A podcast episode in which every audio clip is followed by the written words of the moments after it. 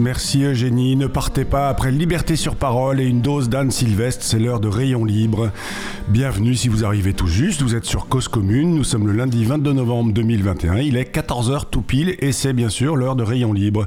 Nous sommes en direct et nous allons passer une demi-heure en compagnie d'Yannick aujourd'hui. Lui, il est à Lyon, nous à Paris. Et vous, auditeurs, auditrices, vous êtes où? Vous nous écoutez d'où? C'est une bonne question ça Cause, commune, c'est bien la voie des possibles. Vous êtes sur 93.1 FM ou sur internet via le site causecommune.fm ou encore via la DAB+, le canal 9. Rayon libre, 30 minutes toutes les semaines, du vélo à la radio, la place du vélo dans notre société, dans nos villes, dans nos campagnes et dans nos vies. Au micro, Jérôme Sorel, à la réalisation, Stéphane Dujardin, tel un gardien de but, tel Joël Batz ou Hugo Loris, il veille sur les cages, merci Stéphane. Vers 14h25, nous aurons Abel Guggenheim qui viendra conclure cette émission avec sa chronique hebdomadaire, il sera lui aussi en direct. Enfin, merci à Olivier Gréco et puis merci à vous, auditeurs, auditrices, d'être au rendez-vous fidèle. J'annonçais la semaine dernière la venue aujourd'hui d'un député, monsieur Guillaume Gouffier-Chat. Il a été décommandé, il s'est décommandé, il avait un truc mieux à faire probablement. Et nous, on a trouvé un invité, mieux aussi, un partout la balle au centre. Monsieur le député viendra plus tard, c'est pas très grave. Il y a pas longtemps, je titrais un billet sur Wheels. Le vélo, est-ce une chance ou une opportunité? En gros, je considère le vélo, sa pratique comme une rencontre. Nous tous qui pédalons au quotidien, ou souvent, ou même tout le temps, on ne se rend pas assez compte de la chance que l'on a la chance d'aimer cette machine, d'aimer euh, les promesses qu'elle transporte, les promesses qu'elle remplit. Ici, chez Rayon Libre, tous nos invités ou presque ont cette relation spéciale avec le bicloun. Peu importe leur âge, peu importe comment ils abordent ce sujet, je crois qu'ils ont tous un point commun, avoir appris à faire du vélo dans leur jeunesse. Nous recevions ici même Cyril, par exemple, formateur à Lyon, spécialisé dans l'apprentissage du vélo auprès des jeunes. Le gouvernement a compris l'enjeu, il soutient aussi un programme qui s'appelle Savoir rouler, qui s'adresse aux enfants avant leurs 10 ans, qu'ils sachent rouler. Et puis, et puis, comment on fait quand on ne sait pas pédaler et qu'on a 30 ou 40 ans? Il y a bien quelques programmes, quelques initiatives. Le coup de pouce vélo, par exemple, proposer une formation remise en selle. N'empêche que ne pas savoir pédaler est, à mon sens, la première bonne excuse acceptable et imparable. Je fais pas de vélo parce que je sais pas faire. C'est d'ailleurs probablement la seule excuse acceptable avec le j'ai pas envie. Yannick, au micro, aujourd'hui, a décidé d'apprendre. Il s'y met sur un coup de tête ou presque. Pourquoi? Comment? Est-ce difficile? Est-ce intimidant? Est-ce réjouissant? Est-ce un début de changement de vie? Plein de questions pour Yannick. Bonjour Yannick. Bonjour. Merci beaucoup Yannick de venir vous exprimer au, au micro de Rayon Libre aujourd'hui. Ben, je vous en prie, c'est avec plaisir. Ouais, donc euh, Yannick, ça vous, ça vous a pris un 20 septembre 2021. Qu'est-ce qui vous est passé par la tête ce jour-là? Alors, c'est une histoire un peu plus longue que ça. En réalité, euh, c'est une envie que j'avais depuis très longtemps. Euh, et je remettais toujours à plus tard le moment de m'inscrire pour me lancer dans l'apprentissage du vélo. Et puis ben, ce, ce jour-là, ce 20 septembre, une, journée comme une autre à Lyon avec euh, des transports en commun un peu défaillants, euh, des bouchons sur l'autoroute parce que le bus, le bus que je prends pour aller travailler prend l'autoroute, donc je suis victime des bouchons quotidiens. Ouais. Euh, et là, je me suis dit, bon. Vous, travaillez loin de chez vous, Yannick, pardon Je travaille à 6 km. J'ai vérifié pour le trajet vélo, justement. Oui, Ah, ça y est. Euh, donc quand je peux, j'y vais à pied, mais c'est une heure quand même, donc c'est pas idéal. Euh, donc généralement, je fais une partie du trajet à pied et la dernière partie en bus. Et, là, ce jour-là, bon, j'en ai eu, j'en ai eu un peu marre. Euh, je voyais tous ces gens coincés dans leur voiture et je me suis dit bon, j'étais coincé moi aussi dans le bus. Je me suis dit, il faut trouver une solution et pourquoi pas le vélo. Et pourquoi pas le vélo? Sauf que vous savez pas en faire. C'est ça. et, qu'est-ce qui vous décide de, ou qu'est-ce qui vous persuade de passer le cap? C'est l'entourage, les décisions politiques de la ville? Parce que qu'à Lyon, euh, c'est quand même très très très fortement euh, engagé pour le vélo. C'est avec l'arrivée de la nouvelle équipe municipale. Est-ce que c'est une discussion avec des copains? Est-ce que c'est un article de presse? Enfin, qu'est-ce qui vous fait passer le puisque ça fait un moment que vous dites je veux m'y mettre et puis que vous le faites pas? Alors, je dirais que moi, j'ai une grande tendance à la procrastination. Bienvenue au club. Euh, voilà. Donc, euh, moi, c'était une envie que j'avais, particulièrement l'été, quand je voyais les gens euh, aller se, se, balader en bord de Saône, en bord de Rhône. je me disais, tiens, ce serait sympa de pouvoir sortir de la ville sans avoir à prendre une bagnole. Oui. mais bon, voilà, j'avais toujours mieux à faire, je voulais pas me lancer. alors après, je dirais que c'est c'est pas la politique menée par la métropole de Lyon euh, que je soutiens. Hein. Là, pour le coup, je suis absolument euh, d'accord avec tout ce qu'ils ont mis en place. Je trouve ça génial. Maintenant que je m'y mets, je trouve ça absolument génial. Ouais. Mais c'est pas ça qui m'a motivé particulièrement. je dirais que c'est. Alors, dans mon entourage, il y a peut-être une copine qui est une mordue du vélo. Elle en a quatre. Elle a quatre vélos, oui. Elle a quatre vélos. Et au début, je me, je me moquais d'elle. Et puis euh, maintenant que je m'y intéresse, je comprends tout à fait pourquoi elle a quatre vélos. Euh, et, du coup, bon, on en avait un petit peu discuté et je me disais, bah, après tout, pourquoi pas? Pourquoi pas? Et, c'est une envie. Alors en fait, moi j'identifie euh, quatre typologie de gens qui se mettent au vélo. Il y a ceux qui s'y mettent par euh, raison économique, d'autres euh, parce que c'est pratique et pragmatique, d'autres parce qu'ils ont envie de faire du sport, euh, et d'autres parce que c'est aussi un moyen un peu écolo de se déplacer. Et vous, et vous je dirais dans ces quatre typologies-là, vous, quelle, serait votre clé d'entrée? Je dirais c'est un peu de tout. Un peu de tout. moi, moi, à titre très personnel, euh, je considère que la voiture n'a aucun avenir dans les grandes villes. Bienvenue au club. Voilà. Donc, pour, pour moi, c'est, on, peut, enfin, je, je, ne pouvais pas euh, raisonner dans ce sens-là, mais de toute façon, j'ai plus de voiture depuis euh, 4 ans. Euh, et je n'ai jamais utilisé de voiture pour aller travailler. Je me suis toujours débrouillé en transport en commun, à pied, peu importe. Ouais. Euh, donc moi je dirais que les, les, motivations, le sport, pas vraiment parce que je fais du sport par ailleurs, mais je me disais que pour les jours d'été, pour aller balader, ça pourrait être sympa. Et ce qui est assez drôle, c'est que j'ai abordé les cours en me disant euh, ce sera pour de la balade euh, et puis voilà et plus c'est affinité et, dès la fin du premier cours, je me suis dit, mais oui, évidemment que je vais y aller en vélo au boulot, c'est évident, même si euh, ça suscite plein de questions, que, que je me dis, ça, ça a l'air hyper dangereux quand même, enfin bon, bref. Et, et en fait, donc il y, y, a un petit peu tout ça, il y a la volonté déjà de combler un manque quelque part, même si ça ne m'a jamais vraiment taraudé, mais bon, quand même. Euh, pouvoir euh, me déplacer sans être euh, soumis aux contraintes des transports en commun. Euh, et puis, et puis effectivement, alors après, bien sûr, la, démarche écolo, développement durable, bon, bah, ça, j'y suis extrêmement, extrêmement sensible. Et plus je m'intéresse au, vélo en ville, plus je me dis non mais oui, de toute façon, c'est la seule solution en fait. Si on veut s'en sortir, on pourra pas faire autrement. Vous pourrez pas faire autrement. Alors euh, quand même, moi, ce qui ce qui m'intrigue, et ce qui intrigue peut-être aussi euh, nos, nos, auditeurs et auditrices, entre le moment où vous dites allez je m'y mets et le moment comment on fait quand on n'y connaît que dalle parce que j'imagine enfin, si vous savez pas pédaler vous y connaissez pas grand chose comment on fait pour euh, trouver un centre de formation pour aller apprendre à faire du vélo quand on a votre âge j'ai dit entre 30 et 40 mais peut-être que vous avez un peu moins ah de ben, vous êtes sympa en fait, j'ai 45 ans. Eh ben voilà, euh, euh, vous allez voir, euh, le pédaler va vous, va vous rajeunir encore plus. ah oui, j'en doute pas, j'en doute pas. Mais comment on fait quand on n'y connaît que dalle vous, avez demandé à votre copine ou comment vous avez fait? Non, alors en fait c'est vraiment tout bête. Mais il se trouve que la structure qui propose les cours de vélo à Lyon, auparavant était localisée sur les pentes de la Croix-Rousse et en fait pendant des années je passais devant tous les jours. Donc en fait, je voyais ce qu'ils proposaient. Je voyais bien, ils avaient de, la réparation de vélos, et puis je voyais bien qu'ils donnaient des cours. Donc en fait, j'ai pas eu besoin de, chercher très loin euh, l'information. Mais euh, maintenant que je m'y suis un petit peu intéressé, alors sur Lyon, la métropole de Lyon, il existe la maison du vélo. Mhm. Euh, Ou Cyril, Cyril que je mentionnais en introduction de ce numéro officie. Voilà. Euh, euh, et, en fait, c'est eux qui proposent, euh, qui proposent prioritairement les, cours de vélo sur, sur Lyon. Mais après, là, de, ce que j'ai pu voir un petit peu sur les réseaux sociaux, manifestement, ce sont des structures qui existent un peu partout en France. Oui. En tout cas, dans les grandes villes. Oui. Et, et donc, vous, allez, le 20 septembre, donc vous vous dites, allez, je m'y mets, vous tweetez sur ce sujet, vous, avez, vous poussez, plus ou, poussez plus ou moins la porte de, de, cette association dans les jours qui suivent. Et quel est le délai entre le moment où vous vous présentez et le moment où vous avez votre premier cours? Euh, Entre le moment où je me suis inscrit et le premier cours, il a dû s'écouler trois semaines, je crois. Ouais. Euh, après le. Vous étiez impatient, j'imagine, ces trois semaines-là? j'étais très très impatient. J'avais très très envie de m'y mettre. Après, le délai s'explique aussi parce qu'il y a beaucoup de demandes. Et que euh, sur les cours débutants, on est en petits groupes.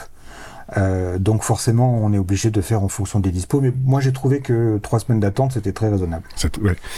Et le, la veille au soir de votre premier cours, vous dormez pas bien et vous êtes euh, excité et vous êtes un peu angoissé ou pas du tout?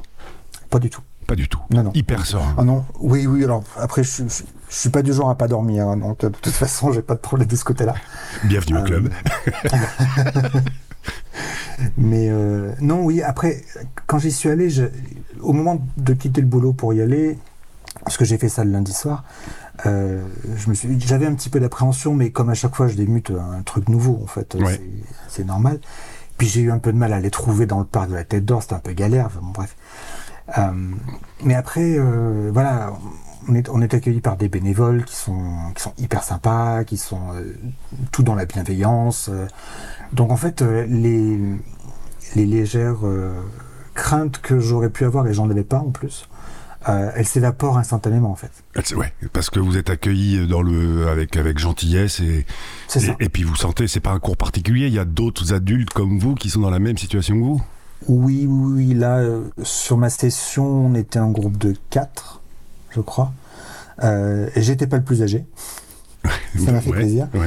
Euh, et, oui, en fait, avec des profils assez, euh, assez différents, mais tous animés par l'envie de s'y mettre. Et, tous dans la situation où on n'avait jamais appris en étant gamin et que bah, après étant adulte c'est pas forcément évident donc euh, bah voilà, on est un peu tous euh, dans la même situation avec euh, la même volonté de, de, passer de passer ce cap. De passer ce cap. Alors on, on, on va, ça va être le moment de l'agenda et après on parlera aussi un peu de est-ce que vous commencez à vous cultiver vélo et puis un peu aussi du pourquoi. Enfin, est-ce que le vélo n'était pas un sujet dans votre famille Mais on va reprendre après l'agenda et la pause musicale. Donc quoi faire, que voir, que lire cette semaine? Et puis après on s'écoutera Nerd Hypnotize You parce que le vélo a pour moi et aussi pour beaucoup un pouvoir hypnotique. Alors cette semaine, euh, qu'est-ce qu'il y a? Alors, c'était hier la journée mondiale du souvenir des victimes de la route. 1,1 million 350 000 victimes par an dans le monde. Bill Street for people, not for cars. Aucun rapport, ou peut-être que si. Cochez dans votre agenda le congrès de la FUB qui aura lieu à Tours les 10 et 11 février prochains. Cochez aussi Guéret dans la Creuse le 27 février 2022 pour l'AG de la Fédération française du cyclisme. La FFCT, bah je sais pas, j'ai pas trouvé. Puis j'ai fait un tour au salon des maires la semaine dernière, au cas où on oublierait que le vélo, c'est tellement de pratiques différentes qu'il faut, il faut trois fédérations pour s'en occuper. De quoi, de quoi perdre Yannick finalement? Et puis allez, pareil, notez dans votre agenda, 18 et 19 février, ce sera à Nantes et c'est le congrès des boîtes à vélo. Et puis finalement, beaucoup plus proche, en ligne, webinar organisé par Vélo et Territoire, développer le tourisme à vélo dans les territoires. Ça a lieu le 26 novembre. Un lien est glissé dans la fiche de cette émission sur le site Cause Commune et il faut s'inscrire avant le 24 novembre pour partir se promener à vélo le long de la Saône, par exemple. Et comme promis, Nerd, Hypnotize You, on se retrouve après. Vous êtes sur Cause Commune, c'est Rayon Libre avec Yannick Saunier qui nous démontre que le vélo, on peut apprendre et en faire à tout âge. Boom.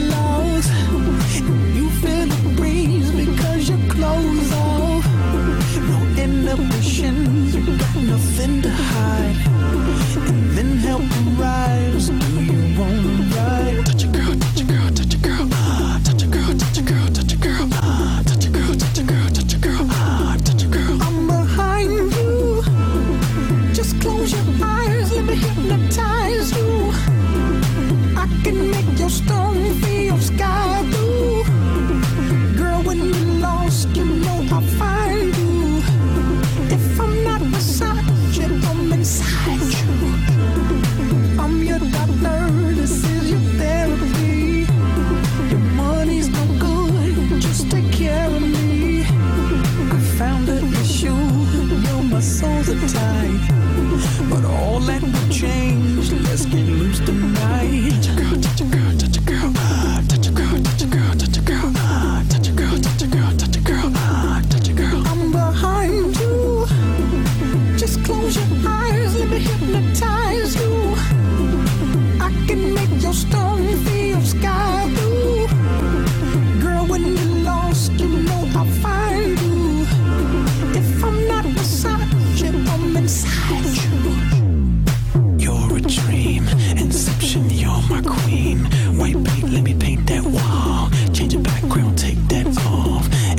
succeed.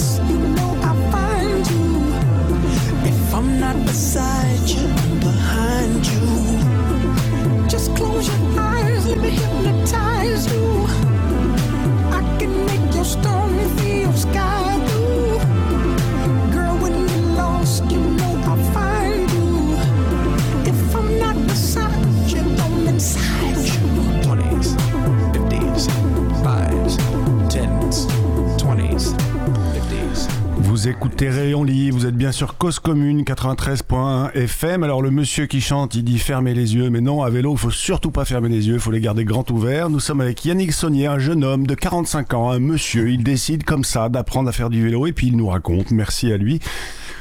Yannick, le vélo, c'était pas un sujet dans votre famille? Non, pas vraiment. Euh, alors, mon père a eu un, un VTT en cadeau pour ses 60 ans, je crois. Ouais. Euh, mais pour autant, euh, non, c'était pas une pratique euh, du quotidien en fait. hein. Il me semble me souvenir qu'il devait y avoir un espèce de vieux machin au fond du garage, mais, mais personne n'en faisait en fait. Ouais. Parce que, parce que voilà, c'était pas, dans- pas le temps, pas l'envie, pas, les- pas la culture aussi d'ailleurs, peut-être.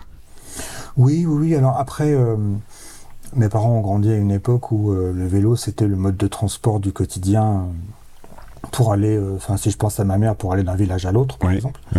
Euh, mais après, euh, non, c'était c'était pas quelque chose.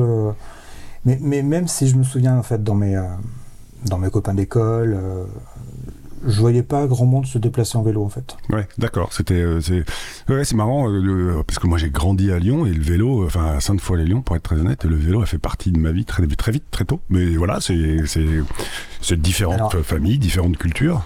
Bien sûr. Et puis après, bon, j'ai j'ai pas grandi à Lyon.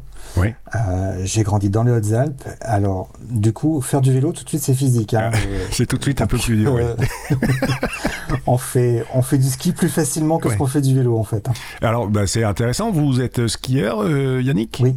Est-ce que, alors, alors, vous avez par exemple combien de séances aujourd'hui de vélo? Là, j'en ai fait trois. Trois. Est-ce que vous diriez que le fait de faire, de savoir faire du ski, c'est quelque chose qui vous aide au quotidien, enfin, euh, dans votre apprentissage du vélo, le sens de l'équilibre, de la trajectoire, de l'anticipation, ce genre de choses, ou pas du tout? Alors, euh, bon, je vous dirai ça quand j'arriverai à faire du vélo comme je fais du ski quand même, Ouais. parce que là, pour la, la question de trajectoire, je pense que je suis plus précis en ski, hein, pour le coup. La prise de car est meilleure que la prise d'angle. Oui, oui, carrément. Puis les virages, les virages sont meilleurs aussi. Ouais. Euh, après, se, se casser la gueule à ski, ça fait moins mal, je trouve, que sur des graviers. Donc, euh, Oui, il paraît que votre, bon. votre genou a perdu déjà. Il a déjà perdu. oui, oui, oui, oui, c'est ça, oui, oui. Et, alors, un virage mal négocié. un virage mal. Ça. Donc trois séances, c'est des séances qui durent combien de temps? Une heure, une heure et demie? C'est des séances de deux heures. Deux heures. Vous sortez de là épuisé? Ah, sur, sur les genoux. Ah oui. Vraiment sur les. Ah, mais complètement. Sur, sur les rotules. Euh, mal partout parce que euh, parce qu'on soupçonne pas en fait, c'est qu'en fait les, les bras sont sollicités quand même Ouais. vélo. Ouais. Et puis en plus les premières séances on est hyper crispé, donc euh, j'avais la, la première séance j'avais vraiment mal partout.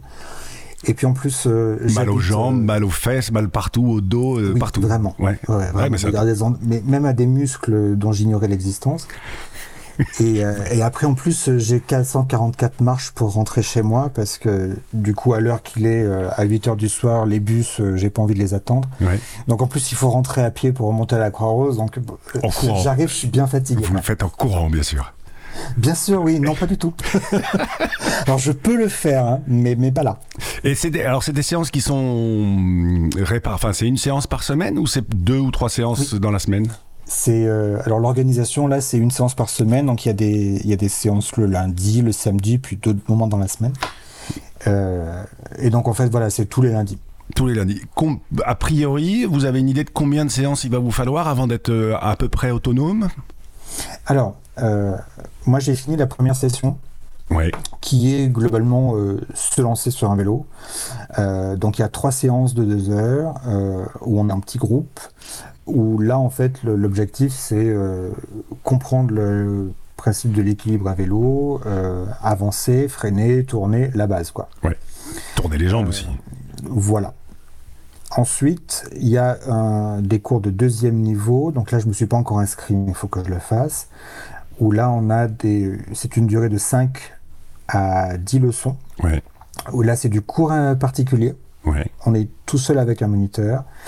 Et là, on circule soit dans le parc de manière sécurisée, soit en ville pour appréhender un petit peu la, le vélo dans son quotidien. Parce que là, typiquement, euh, les premiers cours, c'était au parc de la Tête d'Or. Même si le, tout dernier, enfin, les dernières minutes, euh, on a fait un trajet sur les, euh, sur les chemins du parc, donc pour, pour appréhender un petit peu la distance et tout ça. J'ai quasiment pas fait de relief. Ouais.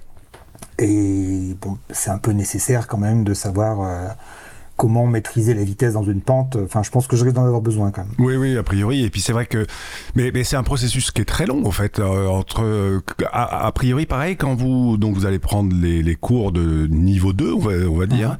Ouais. euh, vous avez votre votre formateur, il vous dit ah tu seras autonome à peu près dans un mois, deux mois, ou vous avez une vision de ça ou pas du tout? Alors, il n'y a pas d'engagement euh, de, de la sorte en fait. Euh, là, quand on a terminé la, la- la- la première session, globalement, tous autant qu'on est, Mhm. on est en mesure de monter sur un vélo et de partir. Bon, alors il faut s'assurer que le relief soit assez plat, assez sécurisé aussi, qu'on ne coupe pas la route parce que bon, on maîtrise pas tous le freinage de manière optimale. Euh, et, et- et ce que nous a dit le moniteur, c'est euh, monter sur un vélo, pratiquer dans, le par- dans un parc, dans un milieu fermé, dans un milieu sécurisé, là où il n'y a pas de voiture, quoi, en gros. Euh, et, euh, et lancez-vous, essayez de, de- de pratiquer à raison d'une à deux heures par semaine, parce que il n'y a que comme ça qu'on apprend. Ouais. Donc ça veut dire, ça, veut dire qu'il va bientôt falloir vous envi- que vous envisagiez de vous trouver un vélo? C'est ça. Donc euh, ça c'est prévu effectivement. Ouais. Euh, donc j'ai ce que vous disiez euh, tout à l'heure, c'est j'ai commencé à mettre le nez en fait dans le monde du vélo. Oui. Alors j'avais été prévenu, je me doutais que c'était quelque chose d'assez, euh, je dirais, comment dire, très, extrêmement large. Euh, et, là en fait j'ai découvert une multiplicité de mondes assez, euh, c'est assez fascinant en fait de, de découvrir tout ça. C'est insoupçonné même. hein. Complètement. complètement. Je, je n'imaginais pas que ça pouvait être à ce point. Ouais. Euh, donc là, j'ai commencé d'abord par prendre un abonnement Vélove. Euh, donc euh, le Vélove, c'est comme le Vélib à Paris. Hein, Oui, oui, oui. le vélo en autopartage. Euh, et je me dis, bon, ben, même si tout le monde s'accorde à dire que c'est pas des vélos de rêve parce qu'ils sont très lourds et qui bon. Mais je me dis, si j'apprends à, à pédaler correctement sur un vélo un peu pénible, je pense que ça devrait être assez facile après d'utiliser n'importe quel vélo. Et donc je me suis, moi je me suis fixé un petit objectif en fait. Alors dites-moi vite parce dit- qu'après on va lancer la chronique d'Abel. Donnez-nous votre, Voilà. dites-nous votre objectif. Rapidement, euh, c'est essayer de d'utiliser régulièrement le vélo pour pouvoir euh, appréhender la, la technique, prendre les cours avec la maison du vélo, les cours de niveau 2, et ensuite en début d'été prochain, avoir mon propre vélo et commencer à être complètement autonome. Et ben voilà, début d'été prochain, être autonome. Yannick, merci beaucoup pour votre temps et vos mots. Bravo aussi parce que pour le, parce que parce que bah, je pense que c'est une démarche qui est pas forcément facile, mais mais qui est tellement enthousiasmante. Pour l'heure, c'est le ça. moment de la chronique d'Abel Guggenheim. Il nous racontait, lui, qu'il n'a pas appris si jeune non plus à faire du vélo. Il avait 12 ans, il était en Allemagne. Abel, c'est pour toi. L'antenne est à toi. Bonjour Jérôme. Jeudi dernier, 18 novembre, le Conseil de Paris a voté le plan vélo 2021-2026 dont je vous parlais il y a deux semaines. Il avait été présenté à la presse un mois plus tôt et envoyé pour avis au Conseil d'arrondissement qui en ont discuté lors de leur réunion entre le 2 et le 9 novembre. Le débat au Conseil de Paris a été assez convenu. Techniquement, il s'agissait d'autoriser la ville à solliciter des subventions de la région Île-de-France pour son programme triennal 2021-2023, mais c'est bien sûr toute l'orientation 2020-2026 qui a été discutée. Maintenant, tout le monde est, officiellement au moins, pour le vélo. Pour des raisons que je n'ai pas comprises et que personne n'a pu m'expliquer, pas de vote à l'unanimité comme en 2015, la droite ayant choisi de s'abstenir. Ça n'a au bout du compte pas grande importance. Les débats dans les conseils d'arrondissement ont été plus intéressants. Au plus fort de la crise Covid, tout se passait sur Internet et on pouvait visionner en direct ou en différé tous les conseils d'arrondissement. Aujourd'hui, c'est très variable d'un arrondissement à l'autre. Quelques arrondissements semblent avoir rejoint le 15e et le 18e, dont les conseils sont intégralement retransmis et conservés depuis des années, mais d'autres conseils d'arrondissement ont cessé d'être visibles sur Internet depuis qu'ils se déroulent à nouveau en présentiel, comme on dit. J'ai donc pu écouter plusieurs débats d'arrondissement sur le plan vélo. Lorsque j'entends des élus parler de vélo, j'essaye toujours de deviner si ce sont réellement des cyclistes, s'ils ou elles l'utilisent régulièrement dans Paris, et quelques détails de vocabulaire ou de ton me fournissent des indices efficaces pour le savoir. Chaque fois que j'ai eu l'occasion de vérifier le bien fondé de mes impressions, il se trouve qu'elles étaient exactes. J'ai pu constater cette année que le nombre de cyclistes parmi les conseillères et conseillers d'arrondissement s'était spectaculairement accru. Pour beaucoup, je n'ai pas eu besoin de faire appel aux, intuitions dont je viens de parler. Plusieurs ont reconnu sans difficulté s'être mis au vélo récemment, en particulier comme beaucoup d'autres personnes à l'occasion des grèves de 2019 et ou des difficultés sanitaires, et ont tranquillement expliqué pourquoi cette conversion était définitive en détaillant les avantages et le plaisir que procure ce mode de déplacement. Il faut dire que pour qui peut avoir affaire aux quatre coins d'un arrondissement parisien, la taille de la plupart d'entre eux correspond très précisément au domaine de pertinence de la bicyclette, avec des trajets un peu trop longs pour les faire à pied, trop courts pour démarrer, rouler et stationner un véhicule motorisé, et nécessitant souvent en transport collectif des itinéraires complexes pour des distances courtes. Une fois de plus, on a pu vérifier à cette occasion que la couleur politique n'a rien à faire avec la propension à utiliser une bicyclette. Une fois de plus, les chiffres donnés, tant centralement que localement, étaient souvent joyeusement fantaisistes. J'en ai parlé il y a 15 jours, je n'y reviens pas. Mais je ne résiste pas à l'envie de citer l'adjoint aux mobilités du maire du 18e arrondissement, déclarant dans un élan d'enthousiasme C'est près de 6000 km de linéaires vélos sécurisés, capacitaires, qui seront créés dans le 18e sur cette mandature. Simple lapsus sans doute, mais personne dans l'assistance n'a tiqué en attendant ce chiffre pharaonique. Pour la petite histoire, on peut s'étonner de la méconnaissance totale de l'historique du vélo à Paris. Toujours dans le 18e, une conseillère ayant cité le plan vélo de Jean Tibéry en 1996, un adjoint a étalé son ignorance crasse en déclarant sur un mode qui se voulait apparemment humoristique J'ai bien fait de venir ce soir, comme ça j'ai pu savoir que Jean Tibéry était un précurseur du plan vélo. Ben oui, monsieur, vous l'ignoriez, mais c'est la vérité. Plus surprenant encore sans doute, dans le 11e, une adjointe au maire a parlé de transformation depuis les années 2000 et un adjoint a affirmé ça a commencé en 2001 avec Bertrand Delanoë. Alors même qu'aucun aménagement cyclable n'a été fait dans cet arrondissement entre ceux des boulevards Richard Lenoir, Jules Ferry et des fermiers généraux sous Jean Tibéry et les aménagements récents ou en cours, Swan Hidalgo, boulevard Voltaire, Faubourg Saint-Antoine et avenue de la République. À lundi prochain. C'était donc Abel Guggenheim qui venait conclure ce numéro de Rayon Libre. Merci à tous, merci encore à vous Yannick pour votre présence. La semaine prochaine, qui viendra à ce micro, ce sera Rod Reynolds et on va parler de e-sport et de e-cycling. En attendant, restez sur Cause Commune, le transistor réglé sur 4 à 13.1 FM. Et puis je vous dis à la semaine prochaine.